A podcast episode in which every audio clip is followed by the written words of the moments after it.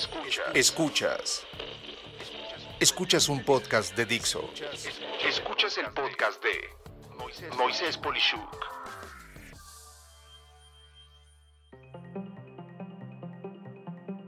Vendedores y vendedoras indeseables.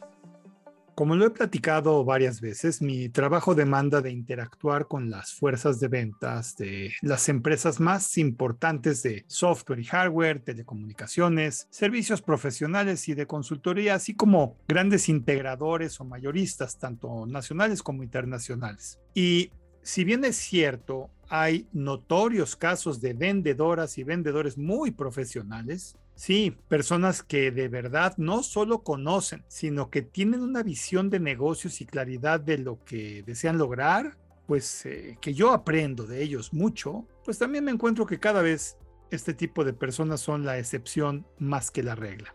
Y esto lo digo porque definitivamente de 2020 a mediados de 2022 que estamos ahorita, se han dado cambios dramáticos de comportamiento y actitud principalmente. Este episodio es el primero de dos partes que decidí hacer para abordar este problema que por igual empieza a ser delicado en casi cualquier rama de los negocios. En este episodio hablaré de la fuerza de venta, su cambio y lo que debería de pasar en mi opinión. Y en mi siguiente episodio abordaré el doloroso tema de todo lo que no debe de ser un director o directora hoy en día.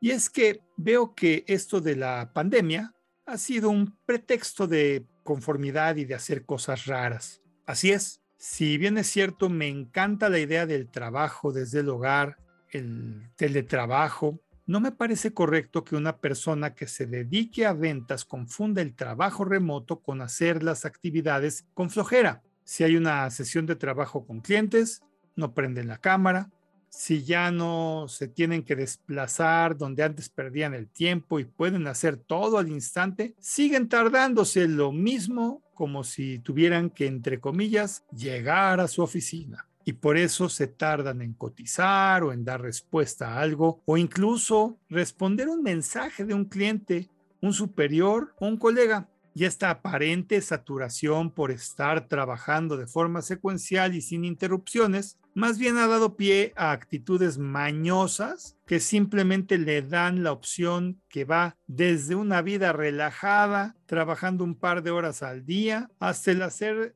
de su actividad una operación fraudulenta en la que se tienen dos o hasta tres trabajos extra a los que cada uno le dedican un ratito al día.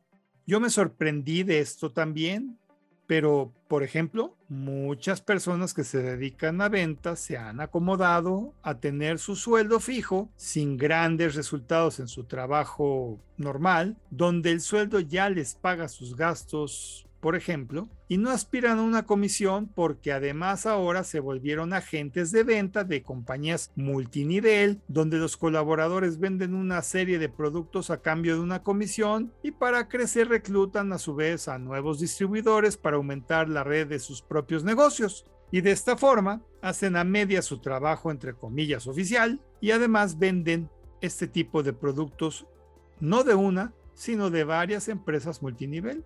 ¿Cómo no van a ser vendedores mediocres si no le dedican el tiempo y esfuerzo necesarios a su trabajo de tiempo completo? Otro tipo de personas son todavía más sarcásticas, pues se dieron de alta como vendedores en dos o más empresas a la vez, donde medio hacen su trabajo en dos empresas percibiendo doble sueldo o triple sueldo en tres empresas. Todo esto abusando de la confianza de sus empleadores que creen que están en su casa supuestamente trabajando para ellos totalmente. No se vale. Esto que describo es una forma de robar. O te dedicas a tu empleador por completo o te dedicas a tu vida comercial independiente. Pero es de difícil e imposible hacer dos trabajos con total excelencia si de verdad estás haciendo todo lo que se debe y se puede. Y por si fuera poco, hay otro tipo de personas en ventas que simplemente llegaron a su equilibrio, perdieron el hambre y le dedican poco tiempo a su trabajo actual sin la aspiración de nada más que recibir su pago quincenal. Este conformismo termina por matar su vida en esa empresa, pero el daño que le hace a su empleador es también terrible. La mayoría hoy en día se ha ubicado en solo venderle a quien ya le compraba en vez de buscar nuevas oportunidades y da pretextillos como que la pandemia, como que la actividad comercial, como que todavía no se reactiva la economía y una serie de estupideces que realmente no son tan reales porque ni el mundo se ha acabado ni los negocios tampoco. Ante esta circunstancia, yo te sugiero las siguientes cuatro acciones para empezar. 1. Enfócate en los resultados. Más que el tiempo invertido, ubica qué tan eficazmente tienes logros cada cuánto tiempo. Si toma mucho tiempo algo, piensa si en ese tiempo podrías lograr dos resultados en vez de uno. Por ejemplo, 2. Crea y respeta un proceso de seguimiento. No basta con hacer llamadas o tener reuniones. Ubica qué es la siguiente acción que te permitirá lograr tu objetivo. Hablar por hablar no sirve de nada. 3. Emplea las sesiones web al máximo. Ahora puedes hacer demostraciones de productos o servicios y esto debe de ser parte del día para poder cerrar negocios y ventas. Hacerlo solo por teléfono o remoto, pero sin prestar la debida concentración y esmero, hace ver tu trabajo tedioso. 4. Agenda tus metas diarias y por horas. Debes de perseguir más oportunidades, debes de buscar nuevas fuentes de nuevos clientes o proyectos y hacerte de nuevas formas de contactar posibles oportunidades. Aquí, tu red de conocidos, tus mismos clientes y proveedores son parte de tus herramientas. Úsalas y en lo posible ayúdalos a ellos también a lograr sus metas. Espero que estos sean buenos puntos de partida para cambiar esta dinámica de conformismo que se ha venido expandiendo con la misma intensidad que la pandemia. A mediados de 2022 ya la letalidad de la pandemia ha bajado, pero la letalidad de los negocios va en aumento y si las personas de ventas no se enfocan, lo peor puede estar por venir para tu empresa y para ti.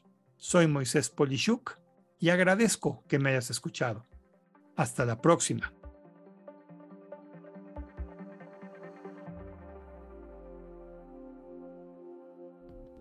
Dixo presentó el podcast de Moisés Polishuk. La producción de este podcast corrió a cargo de Verónica Hernández. Coordinación de producción, Verónica Hernández. Dirección General, Dani Sadia. Voz y contenido, Moisés Polishuk.